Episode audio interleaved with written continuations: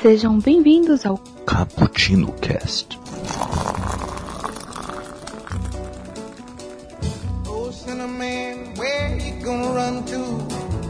Olá pessoal, bem-vindos a mais um Cappuccino Cast.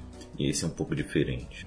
É, eu participei de uma live falando sobre Lovecraft Country no canal da Andresa Delgado. Foi um papo muito, muito legal. E ela topou que, esse, que essa live pudesse virar esse podcast, tá? Então peguei o áudio da live e botei aqui para vocês, tá bom? Vocês podem acessar o vídeo também lá no canal dela, tá? O nome do canal é esse mesmo, canal Andresa Delgado, é isso. então, espero que vocês gostem, apesar desse formato diferente, e que possam refletir aqui sobre a série. Lembrando que será um papo totalmente com spoilers.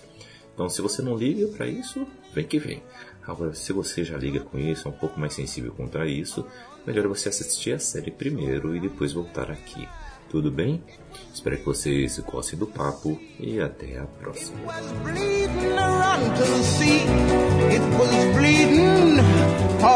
Oi, gente, tudo bom? Eita, vamos lá, que é tudo aqui, tudo é novo aqui pra gente. Estamos online, estamos aqui 15 pessoas assistindo a gente. Olha, gente, obrigada. A gente tá super feliz. É, vamos conversar aí sobre esse final de temporada aí, né? Inclusive, já trago uma, a questão aí para vocês, se vocês gostariam de uma segunda temporada, só para vocês deixarem refrescado na mente de vocês.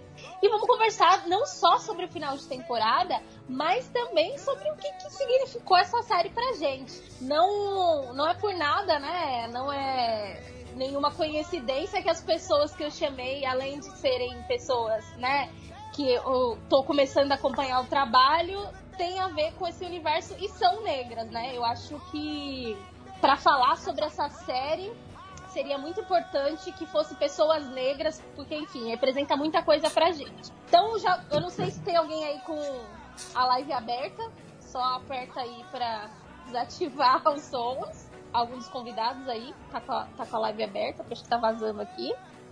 Boa. E já vou começar apresentando vocês. O que eu vou fazer é o seguinte: vou chamar o nome de vocês e vocês contam tudo que vocês estão fazendo na internet. Até se vocês estão. Se vocês estão solteiros, eu distribuindo nude. Brincadeira, gente.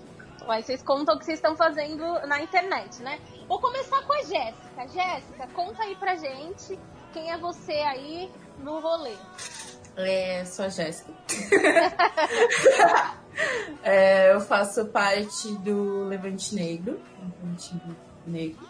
É, então, eu também cuido do. Eu, eu, faço o roteiro do Mil e Um Crimes, né? Que é um podcast sobre crimes reais. Então, sigam a gente também nas redes e também o Levante Negro nas redes.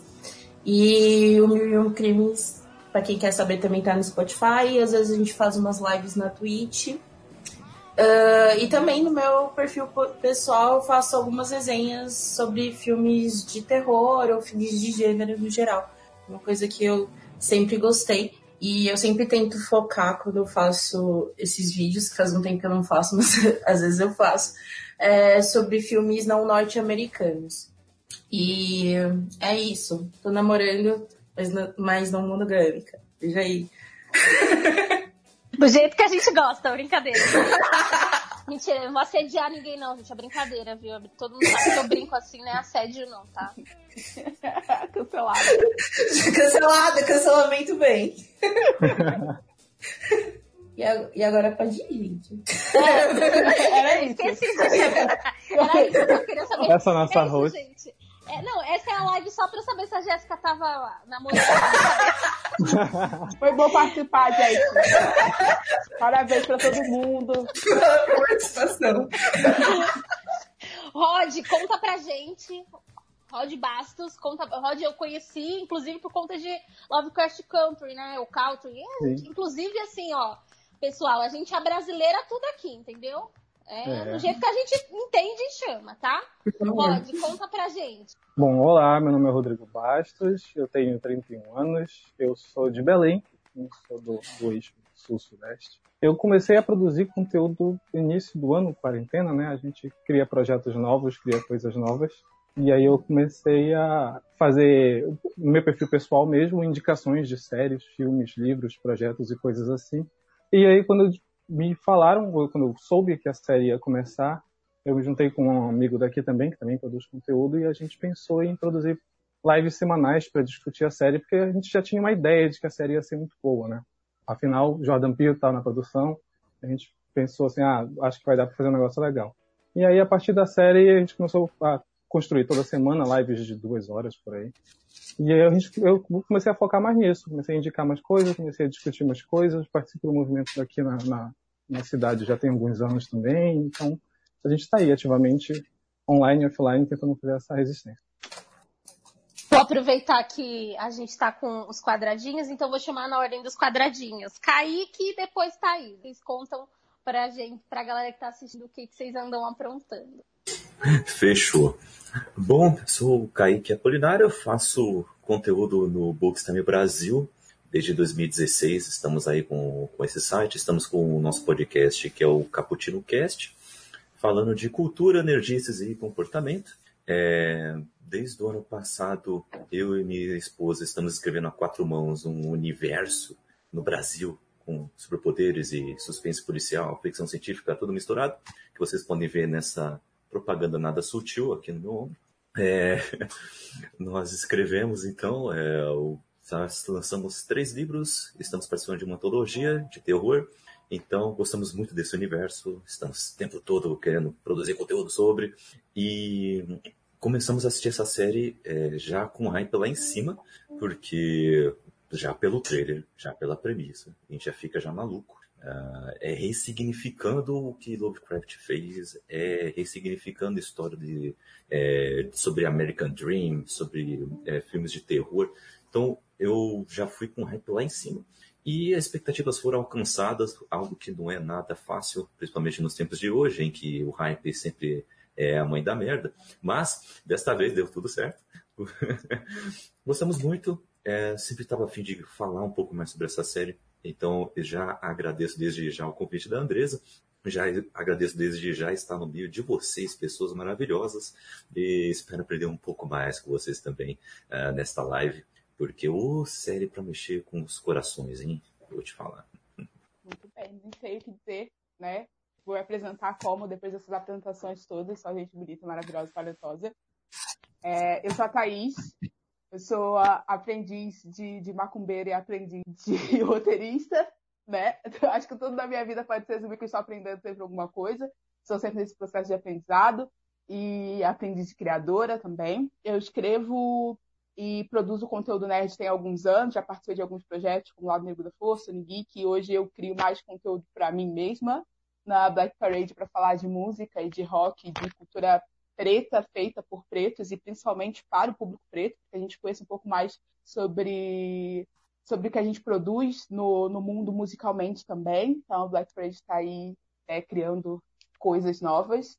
E no meu canal pessoal, na verdade, meu perfil pessoal no Instagram, eu gosto muito de falar sobre mitologia, sobre história, sempre tentando tratar da mitologia por uma ótica não eurocêntrica, né?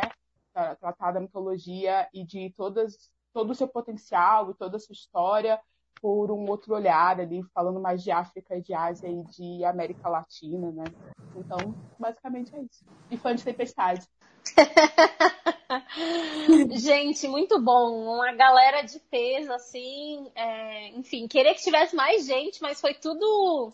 Enfim, todo mundo que acompanha o canal e acompanha a minha vida, que é quase pública, eu tô doente sem saber. É, enfim, tava nessa transição louca aí de mudar e aí eu não consegui é, me organizar muito bem. Inclusive, essa live, na verdade, ela era para acontecer no episódio 5, mas assim, é causa, eu fiquei sem internet, mudança. Mas que bom que ficou para pro final da temporada, porque a gente tem muita coisa para falar, então vamos começar a falar é, eu queria propor aqui, já que no canal, quem acompanha aqui no canal não teve uma retomada do episódio 9, eu queria fazer uma pequena retomada do episódio 9. Inclusive, explica muita coisa do episódio 10, né? que, enfim, o episódio 9 foi repleto de referência histórica, né, sobre o massacre de Tulsa, né? Quem, enfim, principalmente acompanha aí as coisas da HBO, não é a primeira vez que a HBO traz algum, é, traz uma série que vai fazer essa retomada histórica do massacre de Tulsa, né? Watchmen é, foi literalmente sobre o massacre de Tulsa, então foi, foi bastante importante. É, e apesar de tratar de um tema tão delicado e tão necessário, foi bastante empolgante no sentido da gente fazer essa retomada da história, né? É, quem acompanha aqui o canal sabe que eu sempre, quando, tava, quando falando da série, sempre gosto de falar, gente, às vezes parece que é arranjo do roteiro, mas não, isso aqui não tem nada a ver, não é ficcional, é a história por si mesma. E aí eu queria é, começar, né? Fizemos essa retomada aí do episódio 9.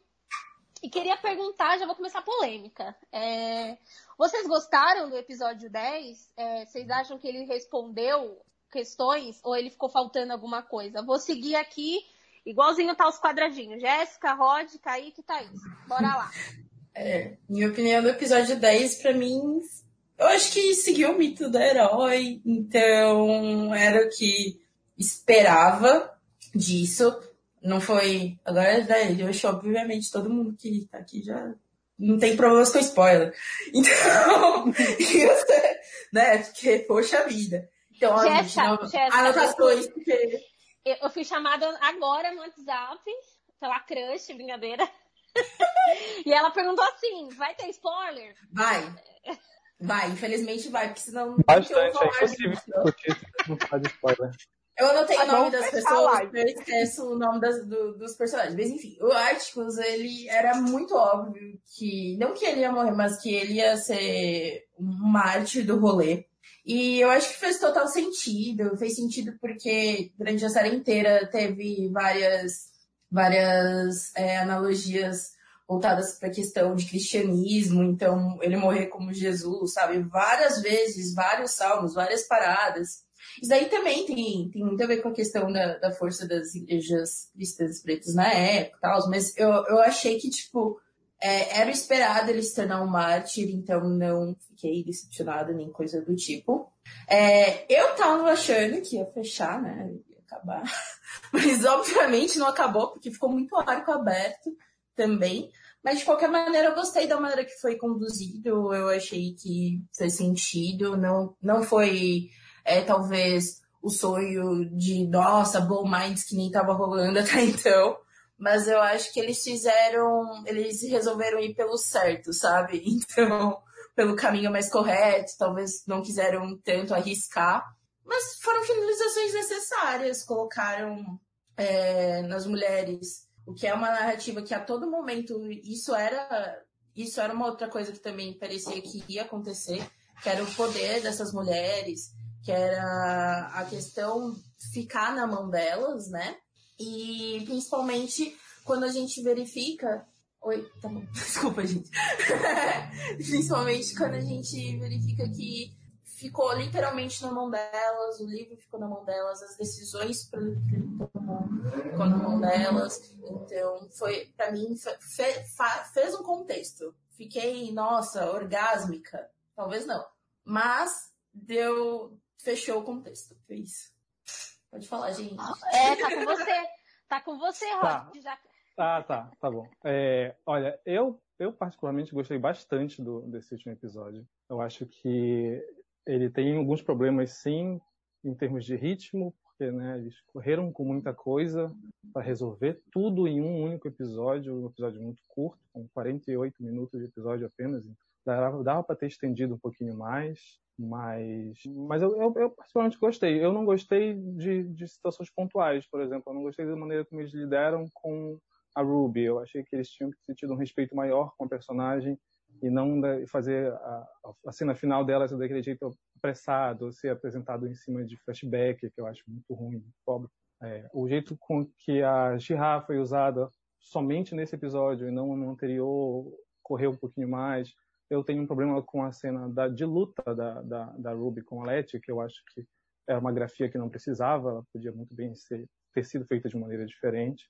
Mas de resto, a finalização dos arcos como um todo eu gostei muito, eu gostei muito da, do embate que tem, do simbolismo que tem, né, de, de tu ter de um lado a Letty gritando e do outro a Cristina dizendo que não adiantava mais ela lutar porque ela já tinha sido, e o fato da Cristina estar banhada em sangue de uma pessoa negra e isso ser o, o que leva a ascensão dela. Então eu, eu, eu, amo o simbolismo de todo esse episódio, de todo, toda a trajetória que leva eles a, a fazer aquilo, a cena do Montrose chorando no corpo do filho eu acho que quebra muito o paradigma do herói quando você mata o personagem principal, né? Porque o Atticus é, é vendido como personagem principal, mas na minha visão a personagem principal sempre foi a Letty. Então o fato dele morrer é uma coisa que choca mais. Sempre espera que de algum jeito ele consiga ficar vivo e ele não fica. Então eu achei, eu achei um episódio excelente. Tem umas coisas pontuais assim, mas eu achei realmente muito excelente porque ele consegue fechar tudo e deixa brechas para de repente uma continuação ou não. Sim, concordo. E é assim, eu curti tal tá, episódio. Eu acho que precisava algumas coisas mais externas acontecerem, sabe? Porque todos os episódios foram muito devagar, foram muito, é, como poderia dizer, digestivo mesmo, sabe? Eles estavam ainda meio que mastigando o que tinham acabado de descobrir e tentando lidar com isso, pensar uma maneira como lidar, é, vendo que eles não eram mais a mesma pessoa precisavam seguir em frente sendo pessoas diferentes. É, e poucas vezes eles tinham que fazer realmente algo de realmente muita ação, sabe? Tanto que o, o que mais tem nessa série é suspense, né? Que é o que? É a beirinha, né? É, é o medo de ter medo, entendeu? É um negócio ali é, da aflição, é, do que simplesmente sair por aí atirando na cabeça das pessoas e pronto, sabe? As coisas não se resolvem assim nessa série. É um pouco mais pé no chão. E nesse, nesse último episódio foi o episódio em que, bom, já temos tudo na mão, já temos tudo resolvido, agora a gente tem que botar em prática as coisas. Então foi muito mais prático esse episódio, né? Ainda com aquele comecinho sendo um pouco mais de resolução também. Foi o tipo, última etapa, último degrau, para eles finalmente fazerem o que eles tinham que fazer, né? Então, é, eu achei um episódio bonito, eu achei um episódio muito com um final bem contemplativo também, de tipo, caramba, a gente precisava de um mártir, a gente precisava que alguém fosse até a última consequência para algo diferente ocorrer, não ser simplesmente vencer o vilão da semana. E semana que vem a gente tem outro vilão a enfrentar. Não, sabe? Talvez tenha outros vilões no dia seguinte, mas eles vão ser diferentes. Coisas que, inclusive, a série já abordou, que existem diferentes vilões por aí, não é isso? Ah, sim. É, eu gosto. Eu tenho que falar primeiro que eu gosto muito do, de, de, de, do simbolismo desse episódio, mas principalmente da. Tem uma questão de amor e ódio com o fato de que, para haver uma grande mudança, nós precisamos sacrificar este homem negro, sabe? Há um simbolismo muito grande por trás disso, mas também é muito dolorido acompanhar essa, essa construção. Agora, sobre o episódio em si, eu não gostei. Mas é uma coisa de HBO, né? De episódios marcados, né? Você tem um nono episódio que geralmente tem alguma reviravolta muito grande, uma questão muito grande acontecendo no nono episódio, para ter um décimo episódio um pouquinho mais de, de, de, resolução, mas não tão forte quanto o episódio anterior. A HBO tem essas coisas com as séries que ela produz assim, Game of Thrones, com True Blood e etc., tem esse costume, pelo menos nos últimos, nas últimas 10, 15 anos de séries de HBO, de grandes séries da HBO. Eu não gostei desse último episódio pelo ritmo dele. E talvez porque eu tinha expectativas muito grandes sobre. Mas toda a questão simbólica por trás disso é muito interessante. Né? Por outro lado, é, a, provoca um incômodo muito grande acompanhar essa história da forma como ela é construída nesse final e do, do Atticus tornar-se esse Marte. Então, assim, eu acredito, inclusive, respondendo a primeira pergunta da Andresa, que não deveria ter uma segunda temporada. Eu acho que as questões que estão abertas na segunda temporada são questões muito complexas. Eu não sei como eles vão cobrir isso de uma forma satisfatória. Do tipo, pessoas negras agora tem o poder da magia, né? Desculpa se você está assistindo e não querer receber os grandes spoilers que a gente está dando aqui. Mas pessoas negras agora têm o poder da magia. A magia pertence a pessoas negras. E aí, nessa história que você acompanha, você tem um grande vilão que é a branquitude. Esse é o grande vilão da história. Não é ter magia, né? É o poder que pessoas brancas possuem sobre toda a, to, todas outras classes e minorias. E o que, que acontece depois disso? para essa história? Qual é o grande desafio depois disso? Eu não, não, sei se é necessário ter uma segunda temporada nesse final. Muito bom, muito bom, gente. Eu sou cadelinha de Love. Brincadeira. Eu. Cara, é, eu acho que ele tem vários buracos, tem uma pressa para contar algumas coisas. E eu acho muito legal a Thaís trazer essa retomada de, de, de. Que é isso, né, gente? Querendo ou não, é uma série dentro de um stream e tudo mais. Eu vou só fazer uma retomada. Certa vez, parecia um narrador. Certa vez, certa vez me perguntaram assim: Andresa, você acha que essa série Lovecraft Country ela serve só para cobrir uma pauta, uma questão de representatividade? E aí eu fiquei assim, falei assim, mano, não. Não, porque as escolhas dessa série, elas são, elas, ela custa caro. Ela custa caro, inclusive, quando ela erra. É, inclusive teve grandes erros que foram, tipo assim, acho que é no episódio do museu, que aí escolheu colocar um corpo trans e aí a, cagaram tudo, e a Mítia foi lá e falou, mano, errei, errei, achei que ia estar tá fazendo um negócio aqui, errei. Isso, isso é coisa que a gente não vê a galera fazendo, que é tipo, errei e pedir desculpa, né? A galera faz merda pra, para um caralho nas séries e ninguém pede desculpa. Né, ah, Game of Thrones? É. eu tô esperando meu pedido de desculpas até hoje. Porque sou obrigada a acompanhar essa série, entendeu? HBO, você me deve o trauma. HBO, cadê tua voz? Eu, eu, meio que perdoei depois de Watchmen, sabe? Meio que perdoei, assim, ah, a vida melhorou um pouquinho depois disso. Mas True, final de True Blood. True Blood acabou com a minha vida, acabou com a vida dos, dos vampirona. Né? A gente vampirona, a gente quer, a gente quer vampiro, a gente sofre. Sofre, sofre. Cara, e, e, assim, ver essas escolhas sendo tomadas, enfim, é isso. É, um, é uma série muito boa.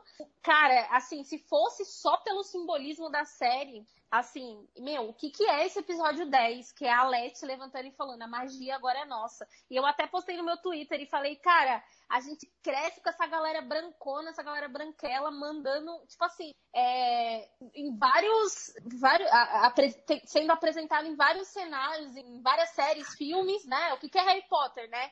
E a gente cresce com essa galera dominando a magia. E aí ouvir isso, mano, é muito bom, assim, a magia agora é nossa. Então, assim, é um simbolismo, assim, surreal essa série significa, né? Eu fico, assim, até emocionada do quanto, simbolicamente, que essa série apresentou, assim, foi muito forte. Seja os arranjos para trazer uma coisa da história, ou seja, os arranjos ficcionais mesmo, que tipo assim, é isso, meu, quem vai dominar agora os times do, Lovecraft, do HP Lovecraft é uma mulher negra, é um homem negro. O cara deve estar tá, assim, se revirando no caixão, Com entendeu? Certeza. É, mas já emendando, né? É, eu queria, enfim, só a Thaís respondeu, mas eu queria saber se vocês acham, né, se deveria, começando aí pela Jéssica, é a nossa ordem, que já está posta, graças ao nosso editor maravilhoso. Um beijo aí, Dan. É, que se vocês queriam que tivesse uma segunda temporada. Queriam que tivesse uma segunda temporada. Querer, eu não queria, não. Eu tava achando muito ótimo ser uma minissérie, sabe? Eu falando, nossa, vai ser muito legal, vai ser fechadinho, vai ser bacana. Agora, essa segunda temporada, eu não sei mesmo o que esperar. E não tô né, falando, nossa, vai, vai correr o risco de cagar, mas é um risco que, que corre, né? E, poxa, eu achava que podia, rolava fechar essa série, sabe? Super rolava fechar essa série nessa temporada.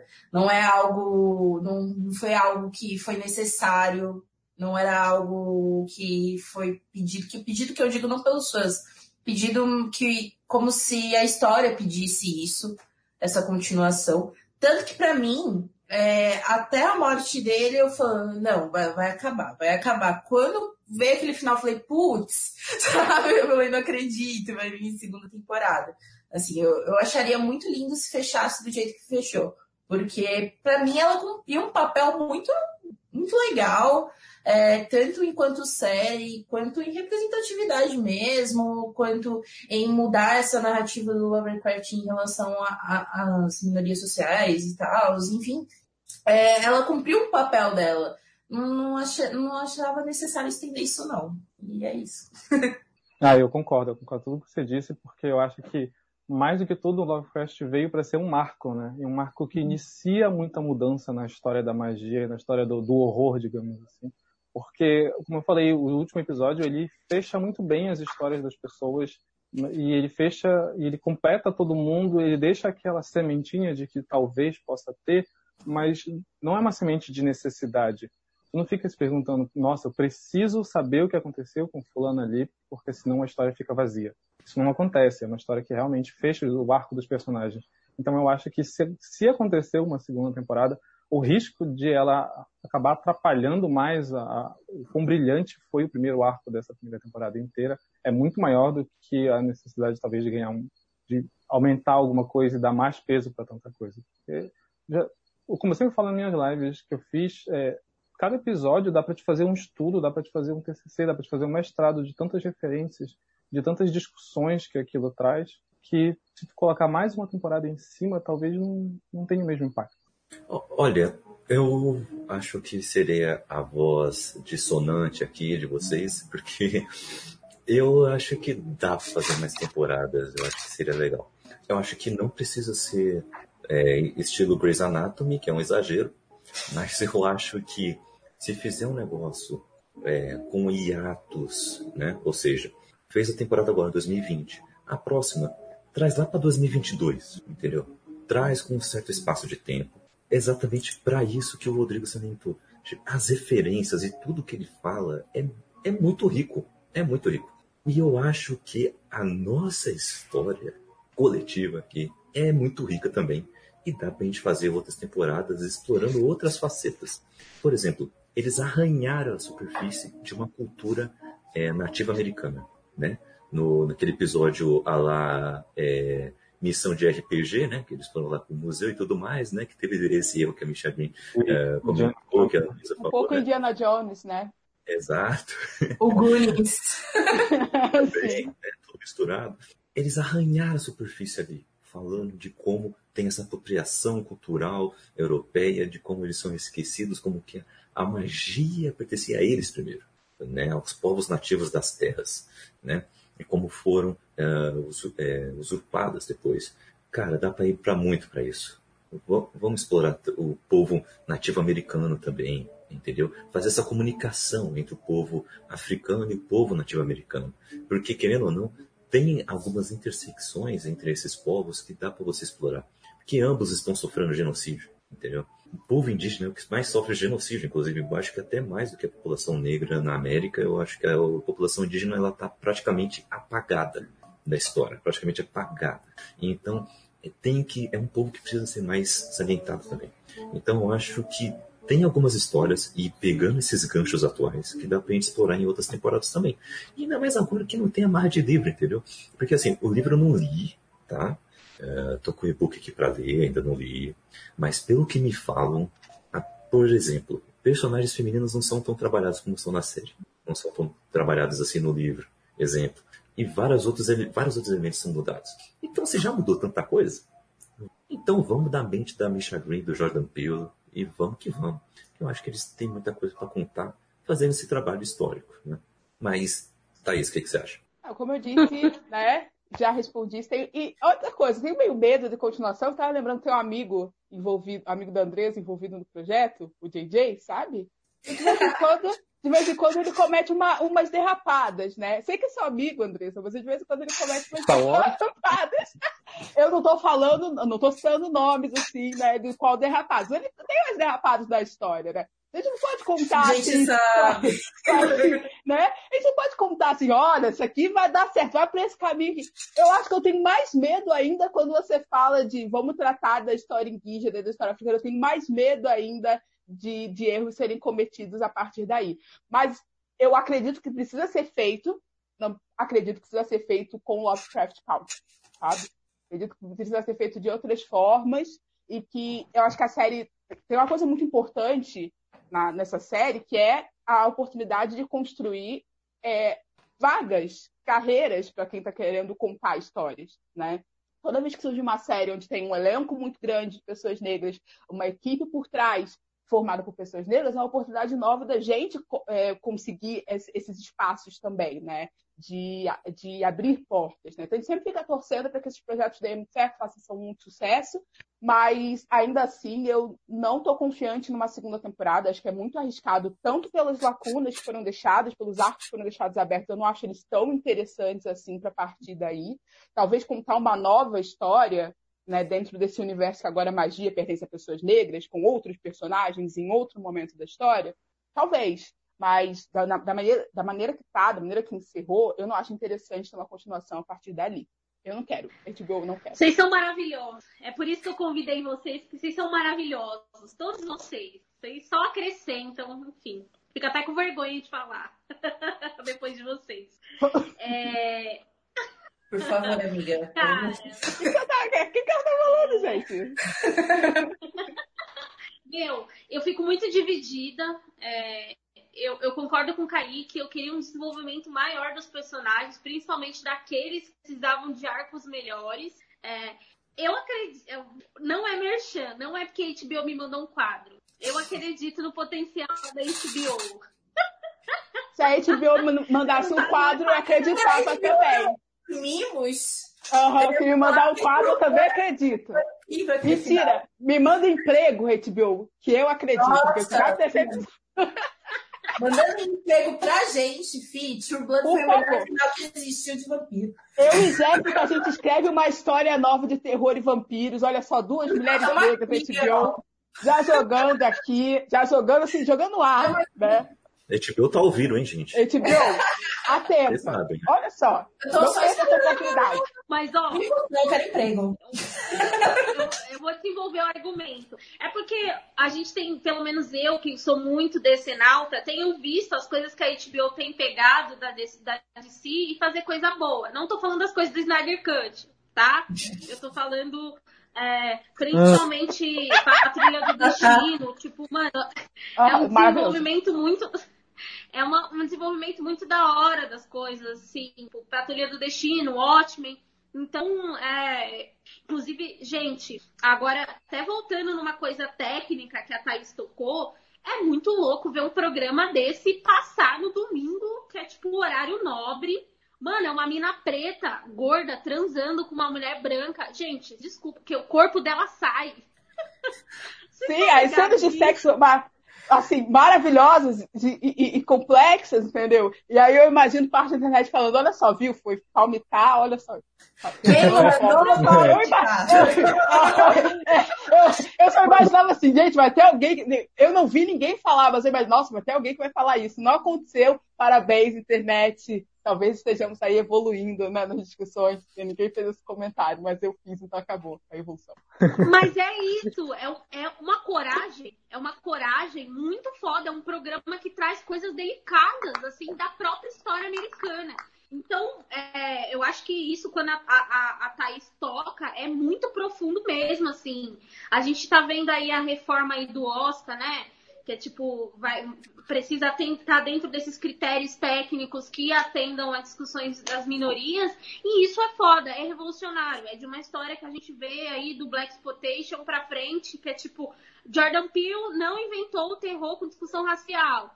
É isso é importante falar, né? E aí, é... mas a gente tá vendo uma evolução a partir de vozes como Jordan Peele. Cara, agora a Mitya assinando isso, né? Porque ela foi uma das grandes responsáveis. Pra quem não sabe, foi ela que juntou o time, assim. Botou o negócio na mesa e falou, bora. Ela é meu showrunner. Amigo pessimista. Showrunner apenas. Showrunner, apenas a gente, ela é showrunner. showrunner. O pessoal esquece dessa informação, né? Que aí se concentra Sim. no- nos, nos grandes nomes. Eu tava dando uma olhada no trabalho da Misha, assim, e tipo, ela, ela escreveu, como roteirista, né? Uma das séries que eu mais amo, que é uma série muito doida, que é Espartacus, gente. Espartacus. Se você assistiu Espartacus, às vezes eu ficava te- olhando, encarando a TV e falando, meu Deus, eu não sei o que tá acontecendo, mas tá todo mundo suado e pelado nessa série. Exatamente. E não só Spartacus, como Heroes e Sons of Anarchy também. Então, assim, é uma mulher que ela tem uma versatilidade na escrita muito grande, né? E entregou agora o Lovecraft pra gente, não só como roteirista, mas como showrunner, né? Ela é o grande nome da série. Sim. É, e E ela foi complicada, porque quando você viu. E quando você, por exemplo, quando eu vi lançar, a primeira coisa que eu vi era tipo, gente, série nova do Jordan Peele. Eu, mas, gente, a bicha. E, e querendo ou não, o Jordan Peele, a única experiência que a gente tinha de, de uma coisa fantástica do Jordan Peele foi Twilight Zone. Assim, sabe? Tipo, de série, né? Tô dizendo, né? não de filmes. Então, a Misha, ela sabe conduzir série. Ela tem experiências com série. Ela sabe até que limite vai a série. As séries dela normalmente terminam num tempo bom, por isso que doeu. que não terminou na primeira. Mas, ah, sabe? Então, tudo isso faz com que ela que seja realmente o grande nome dessa série. Porque no final das contas, ela que sabe conduzir uma série. E o resto vai ser as pessoas que vão ajudar a construir essa narrativa. E ela dirigiu, é, é, né? É isso, assim. É, né? Ah, show é, ela dirigiu. o, acho que ela, é, o episódio Foi que o ela primeiro... dirigiu. Na, é ela dirigiu na vida. O 8, né? Acho que ela... é o 8, isso mesmo. É, o oito. 8. E aí, esse é, é um dos episódios mais fortes que eu fiz questão de escrever sobre ele lá na coluna que eu faço na UOL, porque a escolha, e aí eu já quero entrar em outra coisa para te desenvolver aqui o papo, que são as escolhas de, da série na medida que vai trazer violência policial ou violência com corpos negros. Um exemplo disso é justamente o episódio 8, é, que traz a morte aí do Emmett, eu sempre falo os nomes errados, né, do Emmett, e que na série foi apresentado como Boo, que era um amigo da Di, que para quem lê o livro sabe que tanto a Di como a Cristina não tinham gênero feminino, né? Elas não eram mulheres, elas eram homens, né? Tanto eram, era uma criança menino e o filho do Bright White era o filho do Bright White, não tinha a Cristina. E que essas escolhas da, da Mitya e da adaptação foram muito essenciais para trabalhar as outras coisas do episódio, mas não é disso que eu quero falar. É, e esse episódio 8 trouxe uma coisa que é assim, é uma um facão no meio da história americana, né, dos Estados Unidos, que é tipo uma criança que foi linchada, morta e e, e, a escolha de não mostrar o caixão, não mostrar esse garoto sendo assassinado, elas são muito. Opa! O alarme para lembrar que eu sou trouxa. É, são escolhas muito, poder, muito poderosas, cara. Porque o que a gente vê aí é uma galera tá tentando trazer questões negras, mas assim, só jogando violência policial, os nossos corpos sendo é, violentados, né? Eu sempre trago esse exemplo que no Black Tuesday a galera ficava me marcando em vídeos de pessoas negras sendo violentadas, como se eu, Andresa Delgado, que sofri violência policial, precisasse ver isso, assim. Então essas escolhas de não alimentar o que eu diria que é um, uma pornografia, gente, é quase que uma pornografia isso, assim, sabe? O uso de tanto que ficam colocando violência contra minorias nas redes sociais, assim. E para uma galera eles acham que tá super combatendo. E, gente, Sim, não, é super empático, né?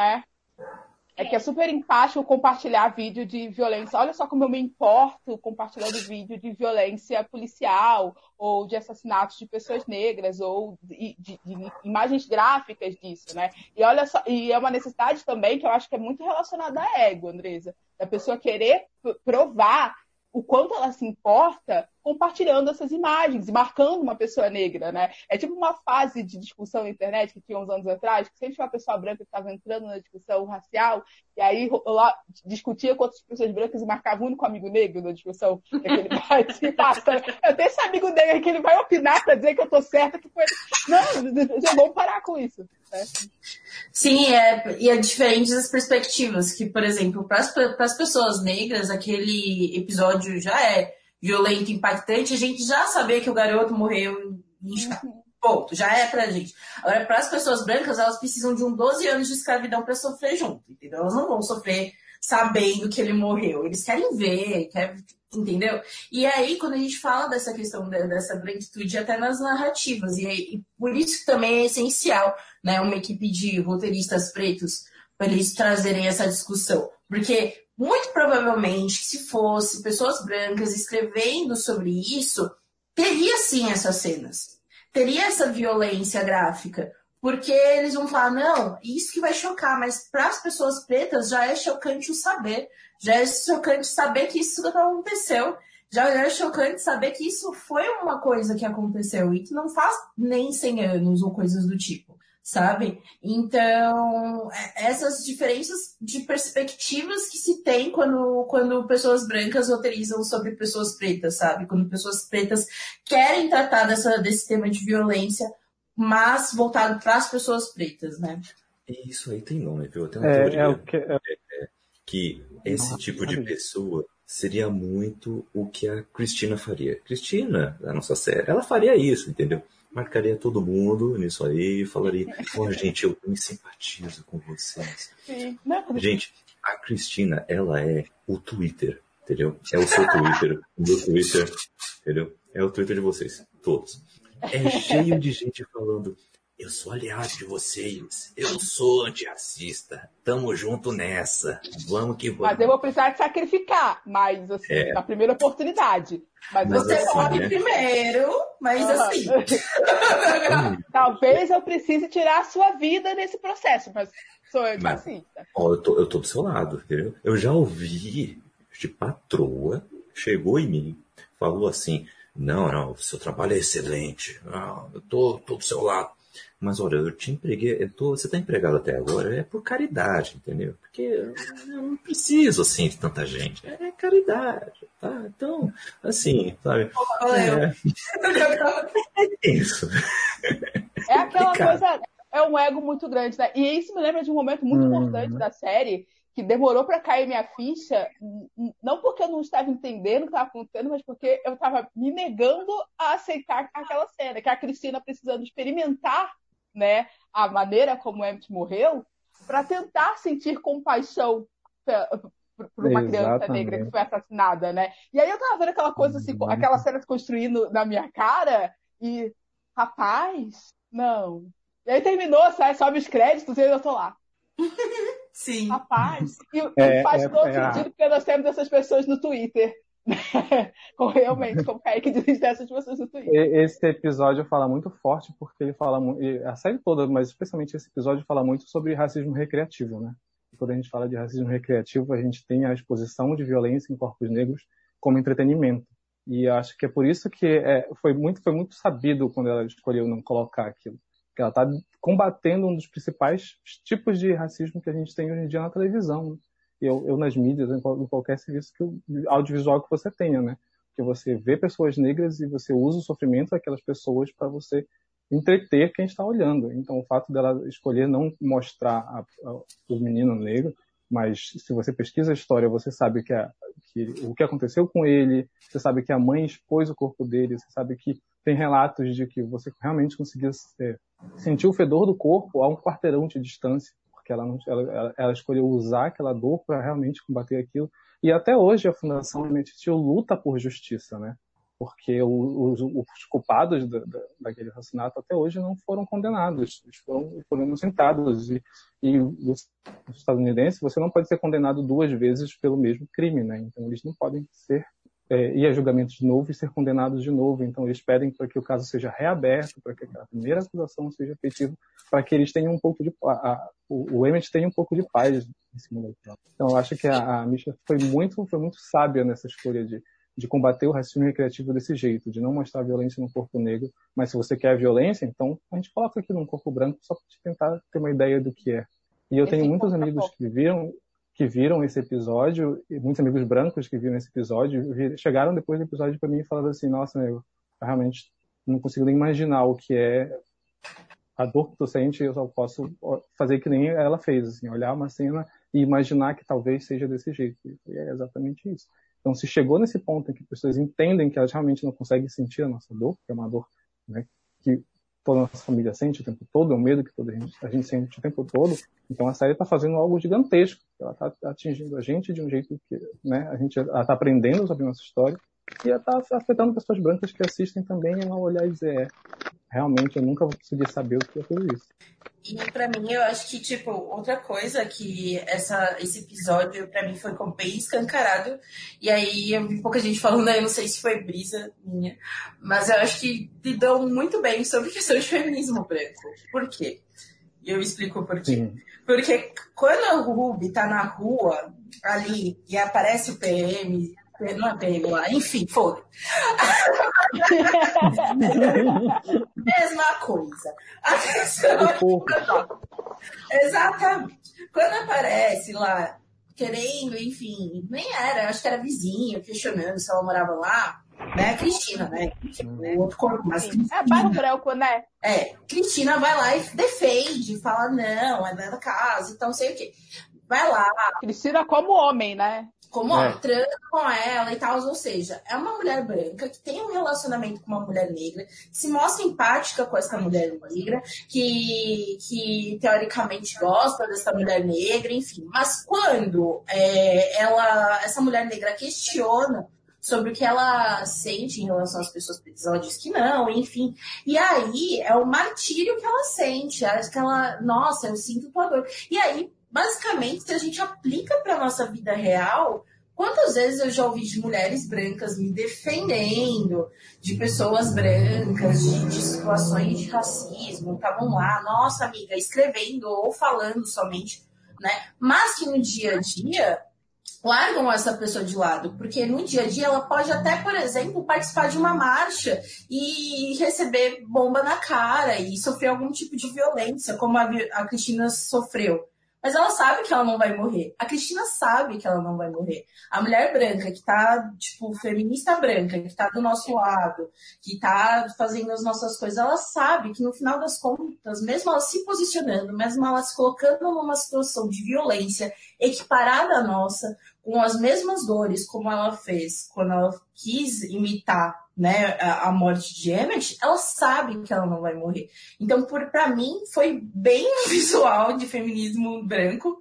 E, e, e é o final dela com a Ruby, né, o arco das duas, né, esse fechamento, é a pura essência do feminismo branco, porque no final das contas, né, quando a gente fala de feminismo branco, a gente também fala de mulheres brancas que utilizam dos nossos corpos enquanto mulheres negras, que utilizam do nosso intelecto, que utilizam da gente para chegar, às vezes, através de outras, até para outras mulheres negras, mas no final estão lutando para benefício próprio.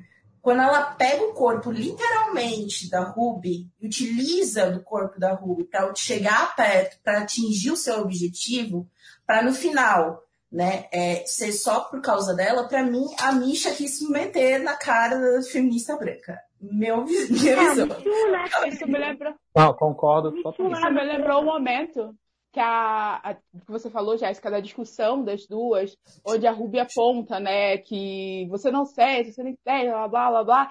E aí ela manipula a situação para que a Ruby se sinta culpada sobre a, a, parte das nossas dores que também estão relacionadas a questões que são do indivíduo, né? Então ela, ela manipula a situação para dizer, ah, mas você também, né? Você, você também não está sofrendo tanto assim, né? Então ela manipula muito a situação para poder convencer a Ruby de que ela não faz parte, não faz tão parte assim daquele grupo ao qual ela diz pertencer, não faz tão parte de, de um grupo negro do qual ela diz, do qual ela diz pertencer sabe? Ela tenta remover isso dela. Eu acho que isso muito acontece nas discussões mais acaloradas em redes sociais, né? Onde a gente quando a gente coloca essa, essa questão da negritude, ok, nós ambos somos mulheres, sofremos com as questões do machismo, mas existe aqui a questão da negritude, eu ainda sou uma mulher negra, eu sofro isso, isso, isso. Tem muito recurso da, da discussão onde tentam manipular a gente para que a gente se sinta culpado sobre as nossas próprias dores, né? Sim. Gente, o que foi que aconteceu comigo tempos atrás? Que eu tentei falar, eu não lembro o que, que era muito, mas era tipo, ah, lembrei, eu, sei lá, fui falar da herdeira lá da marca de vinho, e aí, tipo, automaticamente eu virei uma mulher louca, raivosa, e, e o que eu mais amo nessa série é como, a, pra mim, parece que a Mítia tá falando sobre as dores dela, assim, sabe? As dores dela enquanto mulher negra, que é as dores que nos atravessam o Atlântico, que são as mesmas dores, que é, tipo, coisas que décadas atrás a Audre Lorde estava falando, que é tipo sobre o uso da raiva. Cara, sério, pra mim, assim, eu tô vendo a Mítia falando, tipo, mano, a vida inteira eu fui colocada como uma mulher raivosa todas as vezes que eu tentei me impor, sabe? E quando aquela ancestral, né, uma das ancestrais, se eu não me engano, do Tique fala, tipo, olha, eu tinha muita raiva, mas esse fogo aqui que tá, que tá em volta de mim, eu descobri que eu podia usar ele como uma coisa antirracista, né? E, e ao todo tempo a gente tem a série colocando essas questões e por isso que eu acho que a Ruby, eu, eu gosto, aliás, eu gosto mais das, das apresentações de discussões que a Ruby traz do que da própria Leti. Uhum. Eu acho que me, me reflete muito, assim, questões, assim, profundas, né? Que eu até falei esses dias que é tipo, mano, é isso, assim, eu sou uma menina que ama rosa, as coisas da minha cozinha é rosa, eu tenho 1,70m, mas não importa o que eu falo, sabe? As pessoas me colocam num lugar que parece que eu tô gritando o tempo todo, que eu tô nervosa, que eu sou escandalosa, que eu tô... Ah, sendo Sim. que não, cara, tipo, eu tô de boa, eu tô falando pra você, então, brother, essa mina aqui, ela é herdeira, né? Sobre que ela é herdeira, né? Então ela, ela, ela, na verdade, traz um retrocesso à própria discussão de gênero, o que, que tem a ver com classe? E é um chamado mesmo, assim, para o feminismo interseccional. O jeito que a Cristina usa da, da, da questão de gênero para jogar com tique é surreal, assim. Ela vi, umas metáforas perfeitas, assim. Aquele sexo, ai, gente, aquele sexo que tá ela de William, que é um homem branco, e a Ruben, que é uma mulher negra, daquela mulher branca lá, é surreal, assim, aí vai cair na pele dos dois, que são as estruturas. Por isso que é isso, mais do que nunca, uma crítica, mas um chamado para as mulheres brancas entenderem que é preciso construir um feminismo interseccional, um, femi um feminismo que combata esse feminismo liberal, porque a gente precisa é, entender que os lugares que a gente parte são lugares diferentes. Aí toca internacional de fundo. A, a, o feminismo liberal tá tentando derrubar a sua internet, Andresa. tá, tá. Fora que eu também acho interessante que se você pega, por exemplo, a Leti, Leti a Leti, Letícia, agora é Letícia. Ah, agora é Letícia. Letícia, ótima localização. Vamos ótima Letícia. Se você pega a Letícia, Letícia, ela pode sim também lutar. Ela luta muito pelos negros. Inclusive, eu acho interessante o arco da Letícia, porque no começo ela chega, enfim, acha um tanto quanto individualista, não sei o quê. Mas, poxa, ela faz aquela pensão, ela, ela tem um poder muito forte, né? Então, por isso que ela também se torna protagonista. Mas o que eu acho também muito interessante da Ruby é que a Ruby muitas vezes é aquela pessoa, aquela mina preta que a galera fala, putz, não milita tanto. Olha, só tá interessada no dinheiro, entendeu? Ruby tá interessada no dinheiro. Ruby gosta de viver bem. Ruby, ela gosta de vestir roupas boas. Ruby gosta de, de, de deitar numa bela banheira, sabe? A Ruby não quer passar esse perrengue. Só que aí as pessoas pensam, porra, o Ruby fútil, Ruby, Ruby pensa nela mesma. Pensar nela mesma enquanto mulher negra é combater estruturas. E é aí que você vê como que, por exemplo, esses arcos, esses simbolismos mostram isso, né? Porque ela tá pensando nela mesma, mas ela sabe quando ela tem que se retirar porque ela não, ela não se sente bem ali né? Quando ela tá no corpo da mulher branca, enfim, quando ela percebe que, que o corpo, seu corpo está sendo animalizado, ela se assume enquanto isso, né? Então, a, a Ruby é uma mulher preta, consciente que é uma mulher preta, consciente de si, que quer sim é, se dar bem na vida, só que ela sabe que ela, sendo negra ela não vai conseguir, por isso que ela usa as magias e tudo mais mas que ao mesmo tempo ela tá bem longe de ser ego egoísta, porque uma pessoa preta que luta pelos próprios direitos não é egoísta, é uma pessoa que está indo com um sistema que, que não quer nem isso, sabe? Então o que eu gosto muito da Ruby é isso, sabe? Tipo, não, ela durante um tempo eu vi uns comentários dando a entender que ela era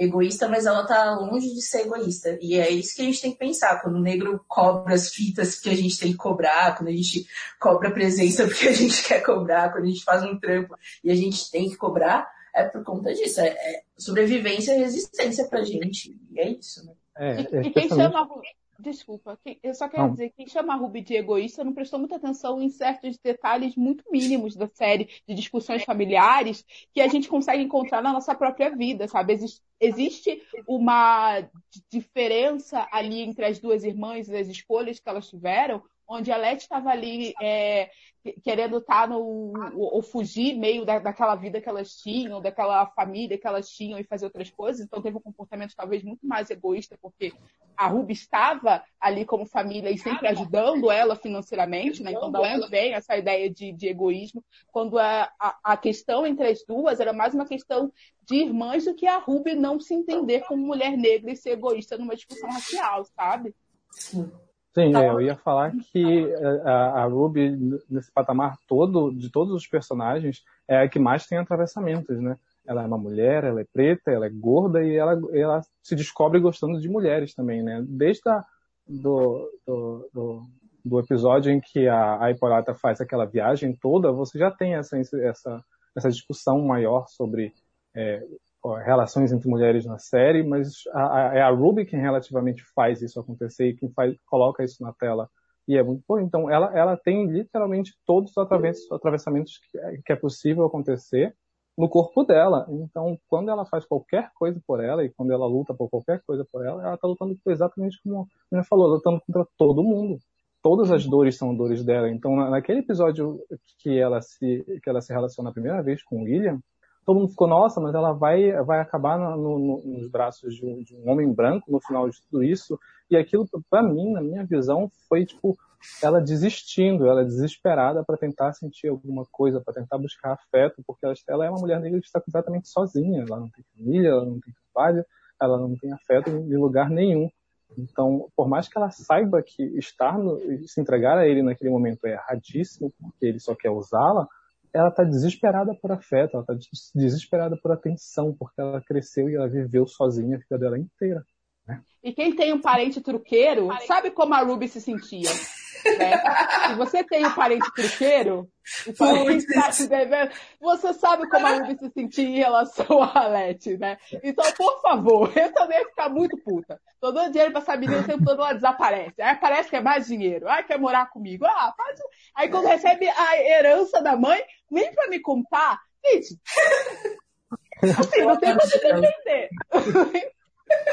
E agora, é, eu queria saber de vocês o que, que vocês gostaram da série é, no quesito tipo, apresentação de alguns universos. Porque, por exemplo, né, vou usar o, o episódio que, nossa, um dos episódios que eu mais adoro, que é o, a, Hipo, a Hipólita, né? Hipólita, Hipólita, vivendo aquele multiverso que, que é aquilo? O meu episódio que, que, favorito. Pelo amor de Deus, Que episódio lindo! Que episódio é foda! Aquela mulher negra se descobrindo, e é isso, de volta pra, pra, pra, pra parada, tipo, mulheres negras é, se descobrindo, é, tomando voz e tudo mais. E, e, meu, pra mim é lindo, assim, porque é isso, o que, que é a ficção científica, se não um lugar de reduto de homens brancos, assim. E aí a gente tem uma mulher negra descobrindo o multiverso, uma mulher negra que, que sabe, que manja de astronomia, tipo, que episódio? Eu queria muito que vocês falassem,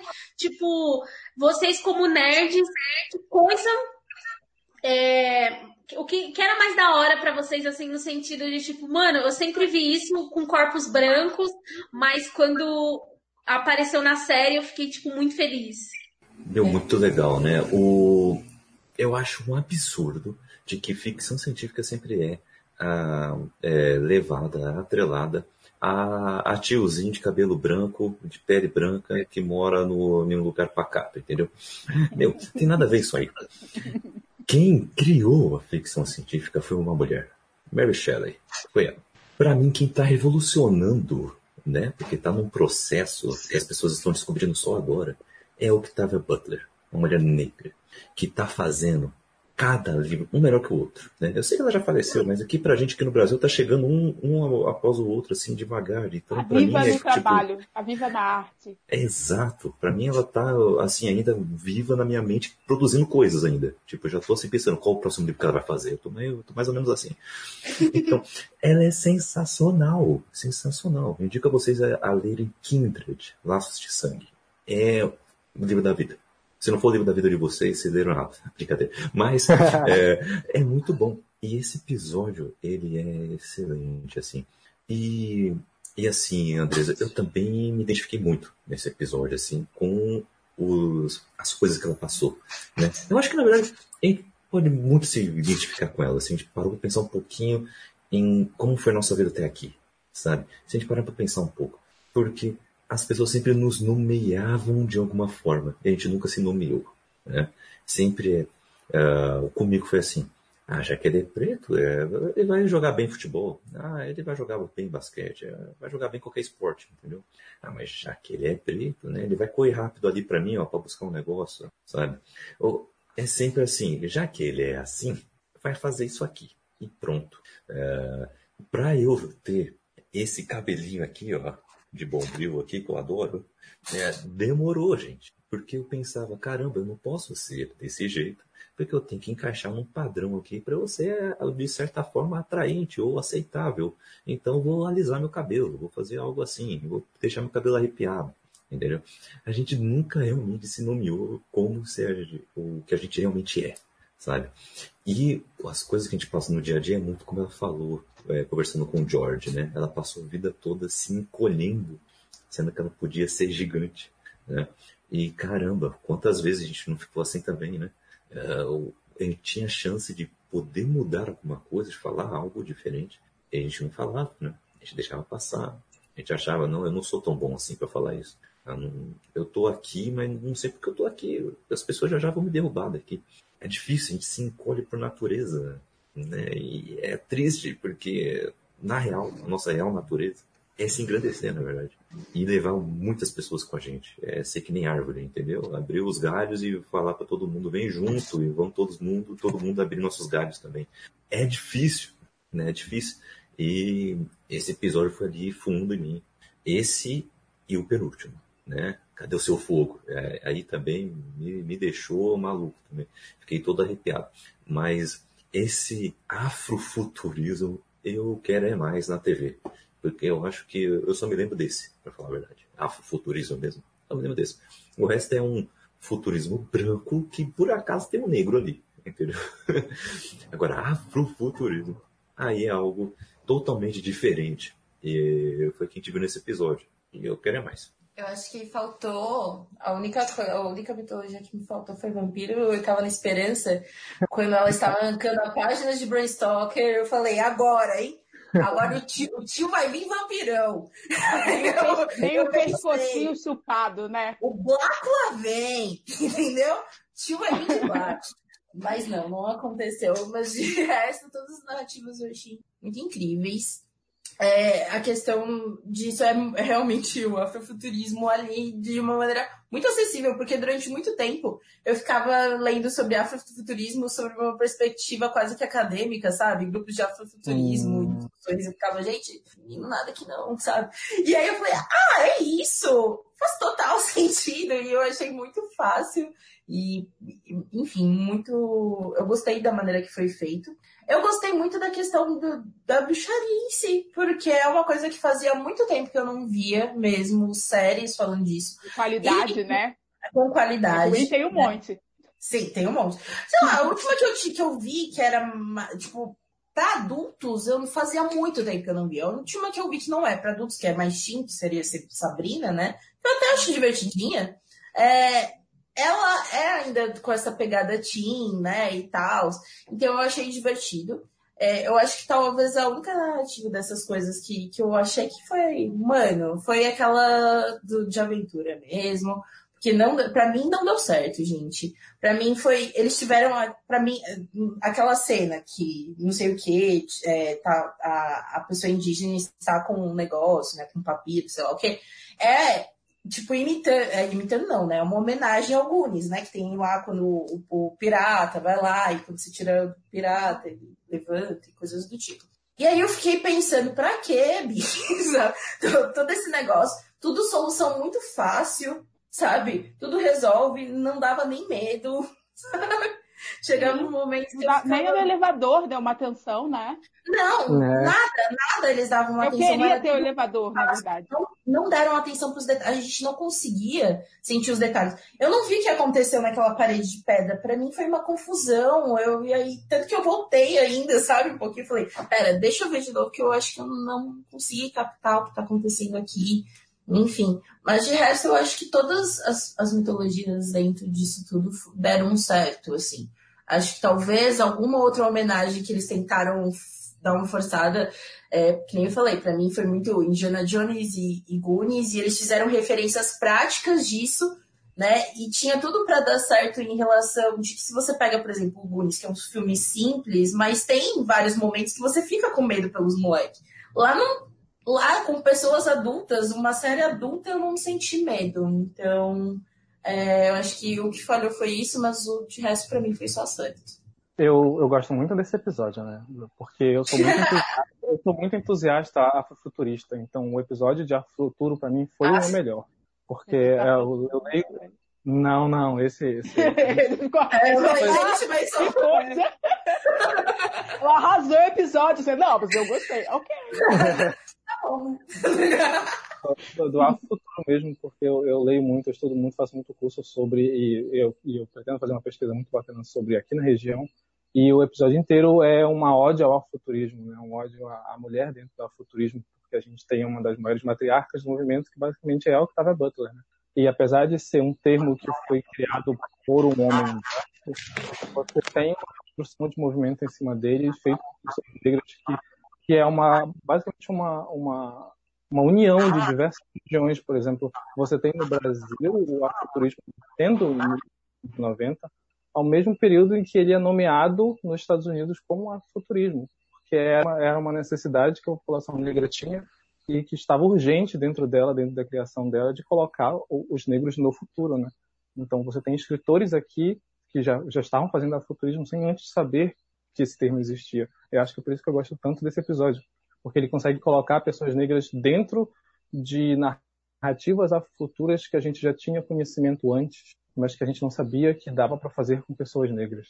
É, é, é, eu acho que maravilhoso e o fato da Hipólita ser a, a, a, o centro disso tudo, de você ter referências a Beyoncé, ter referências a Elza Soares, só deixa tudo muito mais rico, muito mais infinito para mim, é, o, é o melhor episódio. Eu tenho três episódios favoritos, assim, exagerada. Já sei, já sei. É porque eu gosto muito desse episódio, esse episódio lindo do afrofuturismo, né? Só pra gente, né, ter certeza que a gente tá falando desse episódio. E... Sim, desse episódio. eu gosto muito desse episódio, eu gosto de tudo nele, principalmente dessa força de que você não precisa ser apenas uma mãe e, ou apenas uma guerreirice, apenas é muito entre aspas aí, né?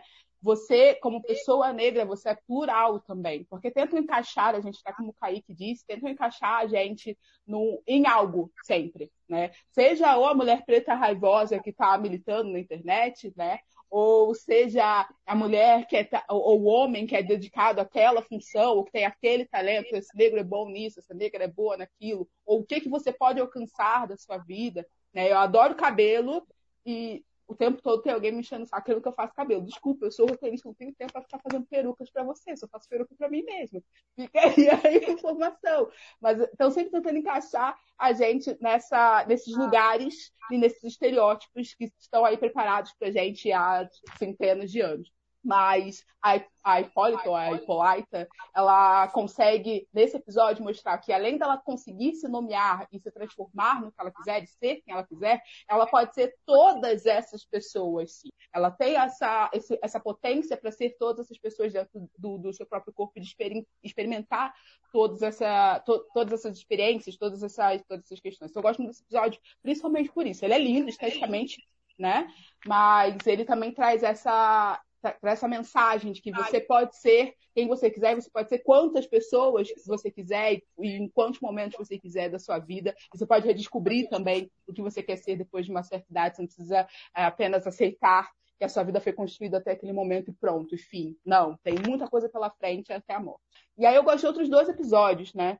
Um é porque o personagem predileto, em construção, pelo menos, é o Montrose. Assim, eu acho ele um personagem extremamente bem construído, que você se identifica, assim, você vê tantas pessoas, eu fico arrepiada só de falar desse homem, sabe? Porque eu vi ali experiências pessoais, experiências de homens negros que eu conheço, de mulheres negras que eu conheço dentro da, daquele personagem, da construção de dor, de não conseguir ser você mesmo, mas também de ter sofrido tantos e tantos e tantos traumas, o trauma que ele sofreu dentro da, da, dessa história talvez é o mais pesado de todos né? Que é não só o estar sempre combatendo, estar sempre lutando contra si mesmo, então, na, na questão da aceitação, mas também de ter a relação super complicada com o pai. Se a gente for olhar não só para essa geração, mas para a geração anterior à nossa, existe um ciclo né, de pais que sofrem violência e essa violência atinge seus filhos e seus netos, né? E aí como barrar esse ciclo é uma discussão que é extremamente importante,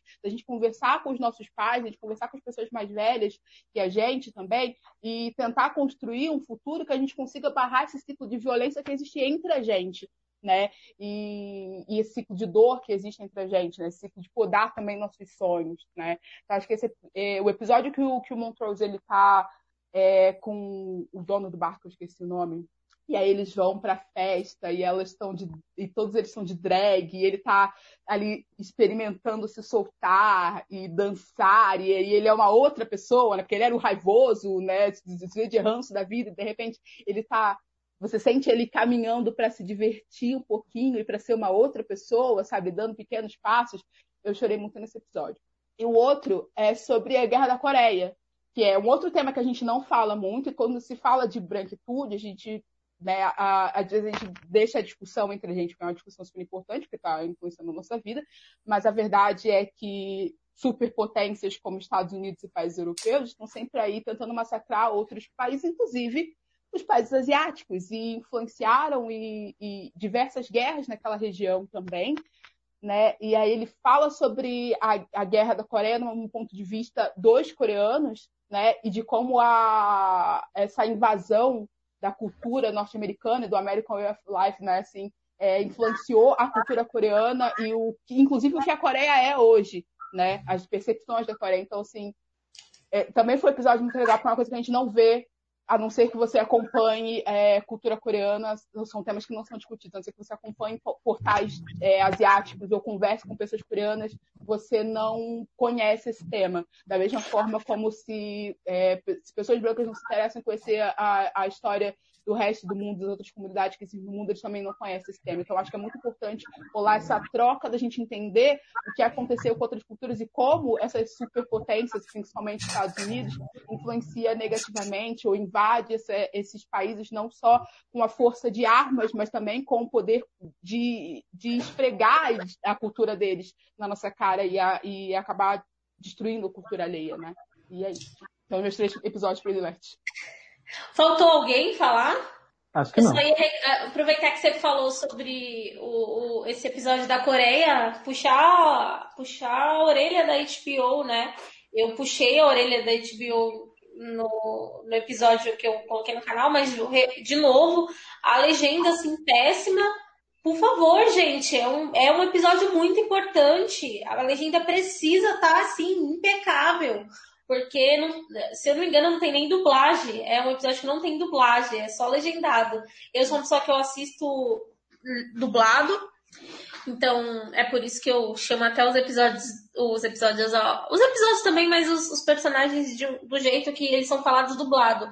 Eu gosto muito de dublagem, gente. Eu tenho dislexia. Então, assim, eu não sei olhar o relógio, a hora no relógio, eu não sei qual, eu não consigo diferenciar a direita e a esquerda é um nível bem baixo de dislexia, mas atrapalha um pouco minha vida, assim. Principalmente para quem trabalha com cultura pop, vocês estão ligados que precisa assistir as coisas legendadas. É um puta exercício para mim. Preciso desligar tudo. Às vezes eu assisto, eu volto as coisas muito, eu não consigo acompanhar. Então, para mim, é, foi muito difícil acompanhar a legenda, e nem foi por uma questão de tipo assim, ah, é legenda pela legenda, porque eu já aprendi a fazer o exercício de acompanhar a legenda. O problema foi que a legenda tava, tipo, atrasada, umas coisas assim bizarras. E assim, é um episódio muito importante. Então, não sei se a HBO arrumou, se não arrumou, bora arrumar. É, a gente tá caminhando pro fim dessa live maravilhosa, assim, eu tô muito feliz. Deixar de falar até meia-noite. E, e essa não falta. Essa não falta, porque eu não sei vocês, mas essa é uma das séries mais fodas é, que eu acompanhei, assim, é, críticas a gente tem, porque acho óbvio, né? Mas foi uma das séries mais fodas que eu acompanhei justamente por apresentar é, personagens negros vivendo situações que eu não diria cotidiana, porque não é todo dia que você tá aí, né? E tem... Não é todo dia que tu visita o multiverso. É, né? você tem multiverso. É... Do nada, o tchutchuco passando do primeiro episódio. Uou! Uou! Rapaz! Malha vermelha toda. que missão! Mas é, é uma série que trouxe aí personagens vivendo coisas dentro da fantasia, né? A gente tem essa. Principalmente quem gosta de terror, tem, tem a, a piada do tipo, ah, o negro morre cedo, né? O, o negro é o primeiro a morrer. Então, assim, é um grande acontecimento, um grande momento na nossa vida. E aí eu já queria até emendar falando uma coisa que eu vi lá, que eu até falei, mas eu acho que eu não falei, eu não falei literalmente no podcast é, da HBO. Mas é, eu achei interessante que a HBO teve cuidado do podcast ser feito com pessoas negras, né? Porque, por exemplo, lá fora a HBO não só fez o podcast né, com as pessoas do, da parada do. Enfim, com, com os da, produtores e tudo mais. Né? É, não chama, não, com as pessoas negras da série, os roteiristas, mas chamaram hosters negros para poder fazer é, esse podcast, e não só podcast, mas conteúdo. Conteúdo da série feito por pessoas negras, coisa que a editora aqui no Brasil, do livro, não teve um cuidado. Então, prestar atenção nisso, né? É, isso é muito importante. E aí já aproveitar, me estender para falar, tipo, o quanto lá fora as pessoas negras que estão dentro desse nicho de cultura nerd são mais valorizadas, assim. Porra, Watchmen era uma série que tinha discussão negra. Tem que botar gente negra para falar, você entendeu? Assim, tipo. Tem muita pauta disso, Andresa assistindo Watchmen, de ver outras pessoas negras no Brasil falando sobre. Porra, é uma série que literalmente falava sobre questão racial. Então a gente. Primeiro que eu acho que esse não é só o nosso lugar no mundo, né, para poder falar. Mas assim, veja que bizarro o movimento aqui no Brasil. Nem quando a parada é sobre questão negra, a gente ocupa os lugares. Então vai tomar no cu, brincadeira. Então, tipo assim, que, que é foda, né? É, então, é, é importante que a gente preste atenção nisso, assim. Foi uma coisa que, enfim, eu acho que. Eu não lembro se eu falei mesmo, né? Que eu dei parabéns pra HBO, porque o podcast foi tocado por três pessoas negras. Uhum, isso é maravilhoso. Né? Hã? E é maravilhoso, inclusive. É, sim, maravilhoso o podcast. Então, tipo, mas lá fora eu vi mais conteúdo ainda sendo feito, é, patrocinado pela HBO. Então é importante que, porra, esse, porque é isso, esse exercício que a Mitya, o JJ e o Jordan fez é, com a série é exatamente de entender é, e, e, poder exportar aí, de poder evidenciar que pessoas negras é, podem ocupar esse lugar como personagens, produtores, por trás e na frente das grandes produções, assim. Então, é, é isso que eu queria conversar com você, que é pra gente encerrar, eu queria muito ouvir de vocês o quanto vocês encaram essa série como um, um grande acontecimento para os próximos momentos aí da brincadeira que é a vida, assim. E a brincadeira que é a vida. A gente pode pela ordem. Jéssica, Rod, e Caio. Vamos lá. Então, é, eu acredito que o, o ótimo disso é que nem você falou, do, a gente não vê pretos produzindo cinema fantástico ou séries fantásticas de maneira tão massiva. Então, isso foi visto, inclusive, sei lá, tem um amigo meu que não tá nem um pouco ligado pro rolê de militância, né? Super compartilhando, falando, mano, que incrível essa série. E é isso que a gente precisa. Mostrar que é incrível por ser incrível. Não é incrível necessariamente porque tem pessoas pretas ali. Ter pessoas pretas ali é importante. É importante. Mas o lado incrível dele vai muito além disso. E eu acho isso uma oportunidade muito boa, oportunidade ótima para os roteiristas, né? Porque todos ali, pelo que eu andei pesquisando, é, também já lidaram com cinema fantástico ou com, com filmes de gênero, então acho incrível. É, eu sou uma pessoa que gosta muito de cinema fantástico, gosta muito de, de filmes de gênero, e é sempre muito complicado quando a gente vai falar sobre pessoas pretas nessas, nessas, nessas questões, sabe? Direto, tipo, ai, amiga, ai, amiga, fala sobre filmes de pessoas pretas falando sobre é, tal linha do, do terror. Não tem, sabe? Eu não tenho esse material fácil. Eu não tenho esse material para dizer, para comentar. Então, é bom até para as pessoas que produzem conteúdo, pessoas pretas que produzem conteúdo, porque a gente tem um conteúdo preto para a gente comentar. Porque basicamente a gente só fica comentando conteúdos envoltos de uma branquitude, onde a gente acaba até passando o olho assim sobre questões raciais, porque a gente sabe que não, não nem pontuaram nem vão pontuar essas questões. Então, eu acho uma oportunidade ótima para que a HBO também perceba que isso vai além de uma questão de, de entre aspas, uma politicagem racial, né, uma demanda que esteja pedindo, que o mainstream esteja pedindo, né? Isso daí faz, faz com que sejam narrativas novas, né? Aposto que se talvez fosse uma série não necessariamente baseada no território Lovecraft, que já está intrinsecamente ligada à perspectiva racial, mas que se fosse, por exemplo, alguma questão do Lovecraft mesmo, e, e somente neste mundo é, talvez não traria tanto impacto, não trariam toda, tantas discussões, né? Então, eu, é isso. Eu acredito que é uma oportunidade futura até para a própria HBO e para os outros canais também espelharem isso, pararem de fazer só série de preto quando tem ser drama pra cacete, sabe? Cansei, cansei de ver série de preto pra chorar, da tristeza da morte de nós mesmos, porque aí a gente já chora fora, né? Na vida. Então, é isso. Eu uhum. quero cada vez mais séries do tipo, e eu acho que essa é uma oportunidade. É, eu, eu concordo, porque eu acho que é, Lovecraft saiu num ano após Watchmen, isso fez toda a diferença em termos de potencial de produções negras. Né?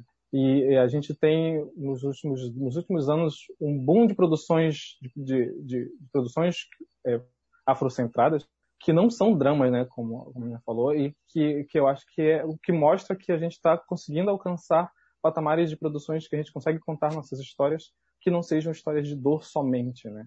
Você tem drama, você, você tem é, fantasia, você tem comédia, você tem aventura, você tem diversos, diversos gêneros que você consegue contar a partir de perspectivas negras, e isso está sendo muito importante. E lá vem para carimbar o, o, quão excelente pode ser uma produção dessa, desde que você deixe que essas pessoas, que você dê dinheiro para que essas pessoas consigam fazer, sabe? Porque tudo no final depende disso, depende de alguém lá em cima dizendo, olha, tá aqui o dinheiro tanto e me devolve tanto. Final é tudo isso. E a gente está conseguindo construir. Eu, eu vi há um, tempo, há um tempo atrás uma entrevista do B. Jordan falando sobre o, o que levou ele a construir a própria produtora, né? E ao fato de ele ver, né, dentro, viver dentro da indústria tanto tempo e não ter possibilidade de contar suas histórias, suas perspectivas, que levou ele e, e, ver outros negros fazendo isso também encorajou ele a construir e, e, criar sua própria produtora, né? E agora a gente tem ele à frente do projeto do, do Super Choque, que vai ser algo gigantesco e que vai ser, para quem, para quem é da nossa geração, que cresceu assistindo, vai impactante pra caramba. E tudo isso vem com um carimbo de excelência máxima que vem a partir dessa série. Lovecraft Country foi o, o, o, o selo que todo mundo precisava para olhar para a TV num horário nobre, num domingo à noite, e repensar tanta coisa sobre a sua vida e repensar muita coisa sobre a maneira que a TV é feita. Então, assim, por mim, eu vou falar dessa série por mais de cinco anos. Olha, eu tô contigo nessa. É, essa série é ma maravilhosa. É, assim, eu só fico um, um pouco com um o pé atrás com certas repercussões sobre essa série, sabe? E essa, Watchmen, por aí vai, né? É, por exemplo, por causa do seguinte, é, pessoas que eu acho que aquele perfil de pessoa que é, se você falar de qualquer representatividade, ela já, já torce o nariz e tudo mais. Aí chega, vê essa série e fala, ah, mas não achei nada demais, não, que não sei o quê. Aí eu já fico assim, ah, bom, essa série não é pra você mesmo, né? Então tá tudo certo, né? Mas, o, aí eu, esse é um tipo de pessoa. Mas tem um outro certo tipo de pessoa que, voltando àquele assunto, é estilo a Cristina, entendeu? Que vai falar assim, nossa, é o momento da representatividade, gente. Vamos fazer mais séries assim, novelas, filmes. Traga um produtor daqui, um diretor dali, uma roteirista daqui. Mas só por representatividade, só para falar que está fazendo alguma coisa. É que nem empresa que faz campanha para contratar um, um pretinho ou uma pretinha só para falar que tem, não exatamente por causa da sua competência, não exatamente porque é algo que ela acredita. Não, é aparência. Então eu fico muito preocupado com, com as repercussões, apesar de serem coisas que a gente ama. Eu amei essa série, eu quero mais. E eu quero mais séries com essa mesma pegada. Mas se for só pra ter, se não for pra ter um cuidado que nem essa série teve, é melhor nem ter. Deixa quieto. Vamos, vamos nós escrever e deixa aqui, trabalho caseiro que é melhor do que ter algo que é só para ter e vai só apagar mais a nossa imagem do que é, realmente é, colorir a nossa imagem, que é o que a gente precisa, sabe? Por exemplo, aqui no Brasil, cadê uma adaptação para alguma história do Machado de Assis, gente? Cadê? Sabe? Não tem. Uma história do Lima Barreto. Mas Monteiro Lobato. então, é complicado isso. Então, eu tô desfrutando o momento mas ao mesmo tempo eu tô com o pé atrás sobre o que vem daqui, eh, daqui a pouco, sabe? O que vem amanhã, o que vem depois de amanhã. As mesmas pessoas que estão enaltecendo essa série aqui vão querer enaltecer uma estilo, sei lá, Gospel Girl, sabe? É, eu gosto até de Gospel Girl, mas assim, é um bando de branco falando de coisas de branco, né? É o problema do pobre rico branco, né? Então não tem nada de relevante, realmente, sabe? É, entretenimento, entendeu? É malhação. Mas eu, eu, é, não vão mais prestar atenção, não vão realmente abrir os olhos. Foi algo passageiro, sabe? Então eu, eu encaro com esse misto. Né? É uma alegria, mas ao mesmo tempo estou preocupado. O que vai vir aí depois? Será que realmente mudamos? Ou foi só um hype? Né? Mais ou menos assim. Não sei, Kaique, eu não poderia responder a sua pergunta. Mas preciso de emprego, a HBO, aquela conversa no início da live, a gente continua depois. Né? Mas é, há uns anos atrás, no lançamento do Pantera Negra, eu estava gravando uma live com o Hugo do Levante Negro, né? Que é aí o, o coletivo que a Jéssica faz parte. E a gente estava na estreia do Pantera Negra, já tinha assistido antes, mas a gente foi assistir com um grupo de pessoas negras que organizou uma sessão fechada, né? E aí foi como se eu tivesse assistido o filme pela primeira vez, né? Porque estava cercado de pessoas negras e houve, eram outras reações e reações a momentos que eu reagi sozinha no cinema, porque eu estava com amigas brancas quando eu fui assistir na estreia, né? Então é, foi tudo diferente. Eu Mas né, nessa live que a gente estava fazendo antes de, de entrar na, na sala de cinema, é, o Moe perguntou o que, que eu estava achando que poderia mudar e tal. E eu falei que a, a principal importância para mim do filme é que ele estava tratando ali pela primeira vez de um elenco de sua maioria absoluta negra, com um diretor negro, roteirista negro, com toda uma equipe por trás negra, figurinista negra, produtor negro, sabe? Tudo é o filme da Disney, é o filme da Disney, é produtora de um estúdio branco, mas era ali um material, né, de de pessoas negras, convívio de pessoas negras. E a minha esperança, como alguém que deseja trabalhar com audiovisual, que está nessa batalha e que sabe que quer trabalhar com audiovisual desde que se conhece por gente, continua nessa batalha, é que essas portas sejam abertas. E não é à toa que eu falo isso, não é uma coisa de, de ilusão. E meses depois, tem uma entrevista com o Spike Lee, que tem mais de 30 anos de carreira, contando que Pantera Negra abriu portas para que ele pudesse contar outras histórias dentro do cinema. A gente está falando de Spike Lee, falando que um filme da Marvel abriu portas para ele contar outras histórias dentro do cinema. Então, a então segura a onda, Alan Moore. a expectativa que eu tenho é essa, sabe? Ano, ano, passado a gente teve o Watchmen, que é uma série maravilhosa, que trata. Eu, o Watchmen eu considero ainda uma série que me atingiu mais do que Lovecraft Country, sabe? Porém, uma série que teve boa parte dos seus roteiristas eram brancos, o showrunner era branco e tal. E aí não tinha essa questão, tinha um elenco negro muito forte, apesar de principal negra, mas tinha uma produção ali por trás, majoritariamente branca, né? Apesar de ter produzido algo muito legal. Lovecraft, Lovecraft Country quase não sai. É, tem ali pessoas negras, em sua maioria, produzindo aquilo por trás da câmera, contando sua própria história. A gente está sempre nessa discussão de querer ter voz e querer dominar essa narrativa, ao invés de ter outras pessoas construindo essa narrativa por nós. Então, eu sempre fico esperançosa que esses projetos abram mais portas, não só porque é legal ter pessoas negras, mas porque a gente financeiramente consome esses produtos, né? A gente consome em várias escalas, né? não só de assistir, mas de criar conteúdo, que é o que a gente está fazendo hoje sobre isso também.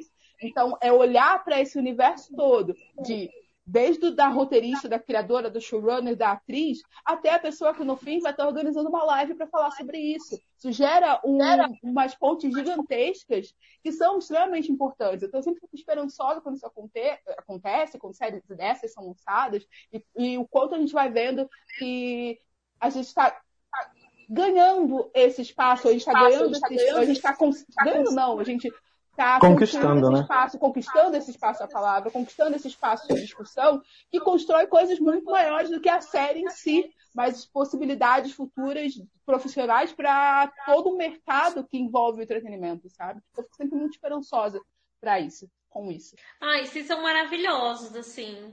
Amo. Acho que a gente precisa de uma parte 2 desse bate-papo. talvez passando talvez passando EP por EP, é, enfim, vocês são, inc... vocês são incríveis. Eu acho que é, a gente pode fazer, inclusive, fica aí a promessa para a gente fazer um bate-papo sobre o Watchmen, né? Já que a gente falou tanto dele, vamos, vamos fazer um sobre o Watchmen. bater agenda com vocês aí e a gente faz um, inclusive para ver se todo mundo assistiu todos os episódios, e a gente faz um sobre o Watchmen, que foi tão importante. Eu falei até pra galera que me segue que quando saiu eu não assisti, eu tava mentalmente meio mal, e aí eu demorei para ver e eu fui ver esse ano assim. E para mim foi uma escolha muito importante não ter visto quando eu tava mal, porque é uma série muito pesada, assim, principalmente os primeiros episódios. Mas ao mesmo tempo é uma série muito gostosa, assim, o episódio do bar para mim é incrível, assim, ele é incrível. E assim, com esse papo, eu queria me despedir de, da galera. É, o arroba de todo mundo tá aqui. É, mas se vocês forem, tem um fixo no meu perfil. Sigam esse pessoal, eles são maravilhosos, eles estão produzindo conteúdo. Acho que a gente precisa cada vez mais é, pulverizar e entender que quando se trata de cultura nerd geek, tem muita gente falando muita coisa. Principalmente muita gente negra, muita gente é, que está fora desse espectro muito pop, né? Dos grandes veículos, mas que tem muita coisa da hora para falar. Olha, olha que, olha que convidados maravilhosos, olha que opiniões incríveis. Então vamos diversificar, gente. Não adianta a gente colocar a culpa só no algoritmo. A gente tem que procurar. Então, cada vez mais, eu que não sou, nossa, não sou ninguém na rede social, mas se eu puder, todas as vezes que eu puder, é, chamar convidados e trazer outros olhares para a gente poder difundir opiniões, eu tô aqui para isso. E eu queria agradecer vocês novamente, agradecer o nosso maravilhoso controlador de live, o Dan, e dizer para vocês que, mano, semana que vem tem papo de novo e vai ser sobre Bom Dia Verônica. Aí eu conto lá nas redes sociais e a gente vai conversar sobre isso. Quem sabe não tenha gente daqui, né, no papo sobre Bom Dia Verônica. Olha aí. A gente tem... Ops! E o do Moscovis, hein, gente? E do Moscovitz, gente? E o do... Saudade quando o do Moscovitz encontrava dinheiro no banco do táxi. Agora ele tá violento, assim, né? Agora, agora ele tá bravo, né? Tá bravo ele? Achei assim. Né? Eu não lembrava de você assim, não. De você dando uns beijos da Carol Ferraz, né? Tá. É, é. Camila Morgado correndo de longos cabelos, né? Ah, correndo atrás de. É, gente, tá bem complicado aí esses papéis. Mas, gente, novamente queria agradecer vocês e sigam todos os nossos convidados maravilhosos e acompanhem o trabalho deles. E muito obrigado vocês que acompanharam essa live. Tem, tivemos mais de 300 visualizações. Olha Estou só. feliz. Arrasamos. Só sucesso.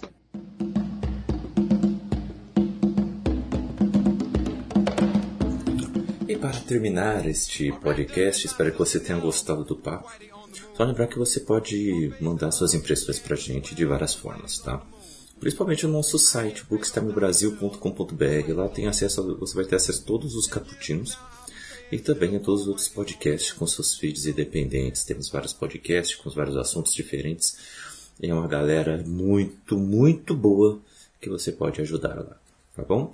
E além disso, você pode mandar aí também nas nossas redes sociais, arroba Bookstime Brasil, no Twitter no Instagram, Bookstime no Facebook. Mande um e-mail também, caputino com 2 p's e 2 c's.btb.gmail.com. Você pode ajudar também toda a família Bookstime Brasil, tá? É, nos apoiando lá no Apoia-se, no Padrinho, no PicPay. Uh, os links estão aí na descrição para você. E além disso, lá no nosso canal da Twitch, é você se inscrever no canal deixando o seu Prime de graça ou aproveitando os preços cada vez mais em conta que estão lá, você também vai estar nos ajudando e a custear todo esse nosso trabalho, a remunerar as pessoas e trazer cada vez mais conteúdo para você, tá bom? E lembrando que, caso você não consiga apoiar assim, é, compartilhando esse podcast com outras pessoas e outros podcasts da sua família, você também vai estar nos ajudando muito, muito mesmo. Então, vá lá, compartilhe com a galera para quem precisa ouvir isso. E até o próximo episódio.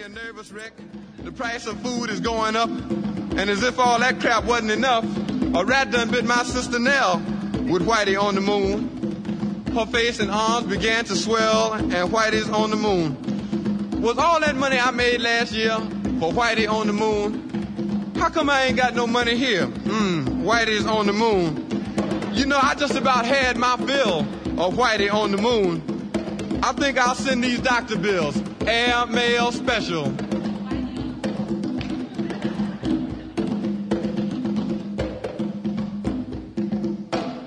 to Whitey on the Moon.